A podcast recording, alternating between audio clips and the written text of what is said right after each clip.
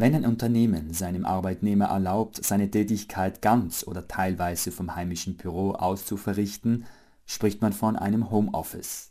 Der Arbeitnehmer ist dabei mittels lohnabhängigem Arbeitsverhältnis gemeldet und dementsprechend auch versichert. Im Gegensatz zum Homeoffice gelten während der Dauer des Smart Working weder vorgeschriebene Arbeitszeiten noch ein vorgeschriebener Arbeitsort. Mit Ende August hätten die Maßnahmen für das Smart Working beendet werden sollen. Diese Regelung wurde aber für eine bestimmte Gruppe weitergeführt. Und zwar handelt es sich hier eben für die schwerkranken Arbeitnehmer, also die Laboratori Fragili, die ein Anrecht haben auf ein Arbeiten im Smart Working. Gleichzeitig gibt es noch eine weitere Gruppe von Arbeitnehmern. Das sind die Eltern, also jeweils ein Elternteil alternativ, welches Kinder bis zu 14 Jahren hat, kann, sofern die Arbeit äh, eben vereinbar ist, also die Möglichkeit besteht, die erbrachte Arbeitsleistung auch über Smart Working zu erbringen, kann jetzt äh, diese Möglichkeit äh, beanspruchen und weiterhin im Smart Working arbeiten, sofern eben die Voraussetzung, das Kind 14 Jahre alt ist, gegeben ist. So der Arbeitsrechtsberater Josef Tschöll. Zudem ist zu sagen, dass bis Ende des Jahres noch eine weitere Bestimmung verlängert wurde.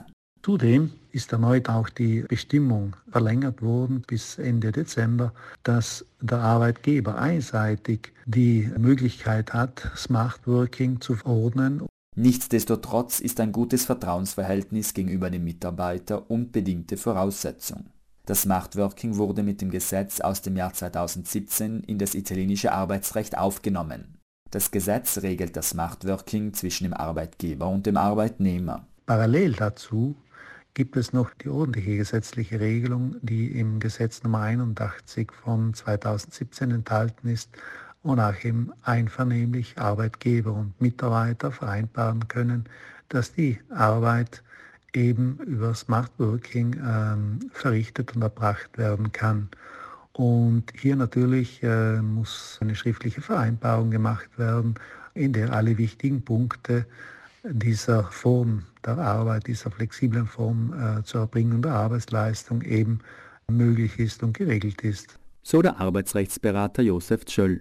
Die Entlohnung bleibt auch während des Machtworking unverändert. Einzig die Auszahlung eventueller Essensgutscheine kann für die Dauer des Machtworking ausgesetzt werden. Der Arbeitgeber muss dem Arbeitsministerium die Namen der Arbeitnehmer sowie die Tage, in denen der Arbeitnehmer Machtworking macht, elektronisch mitteilen. Das Smart Working bietet nicht nur Vorteile, wie der Arbeitsrechtsberater Josef Tschöll berichtet.